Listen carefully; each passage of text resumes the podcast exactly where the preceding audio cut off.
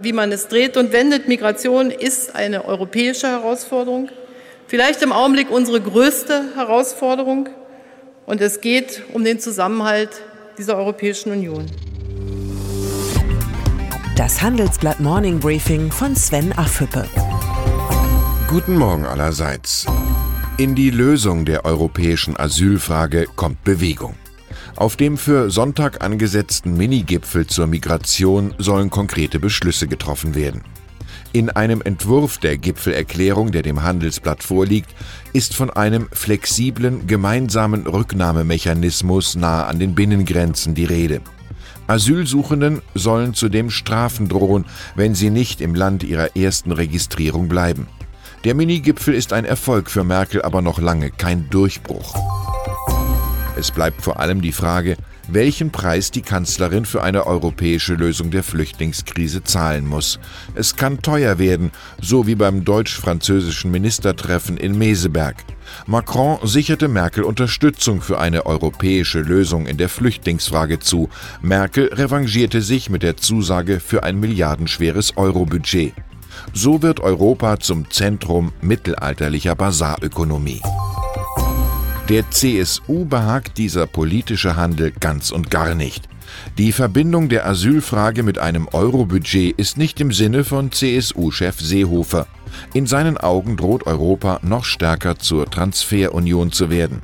Seehofer will die Beschlüsse von Meseberg deshalb Anfang nächster Woche in einem Koalitionsausschuss diskutieren.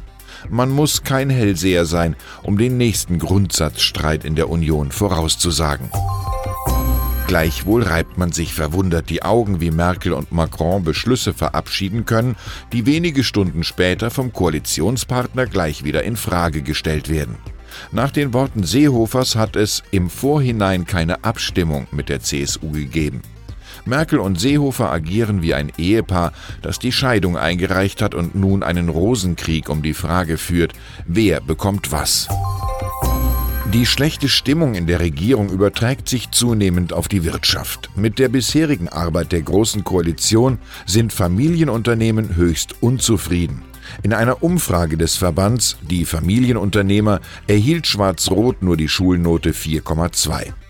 Die Regierung scheint mir wie unsere Jungs beim ersten WM-Spiel stehend KO ohne Spielplan, sagt Martin Herrenknecht, Vorstandschef der Herrenknecht AG. Aus Sicht der Wirtschaft muss sich die Große Koalition anstrengen, um die Vorrunde zu überstehen. Am Ende war der Druck wohl zu hoch, in den eigenen Reihen, aber auch aus dem Ausland. US-Präsident Trump hat überraschend angekündigt, die Trennung von Familien an der Grenze zwischen den USA und Mexiko zu beenden. Die Entscheidung macht Trump nicht sympathischer, sie ist aber ein kleiner Sieg der Menschlichkeit. Das unmenschliche Vorgehen gegen Einwanderer könnte zu einem Wendepunkt in der Ära Trump führen. Das glaubt zumindest der ehemalige FBI-Chef James Comey, mit dem meine Kollegen Moritz Koch und Thorsten Rieke gesprochen haben. Das anständige Amerika wacht auf, sagt Comey, den Trump vor einem Jahr entlassen hat. Hoffentlich hat der Mann recht. Let's keep our fingers crossed. Ich wünsche Ihnen einen hoffnungsvollen Tag. Herzliche Grüße, Ihr Sven Affüppe.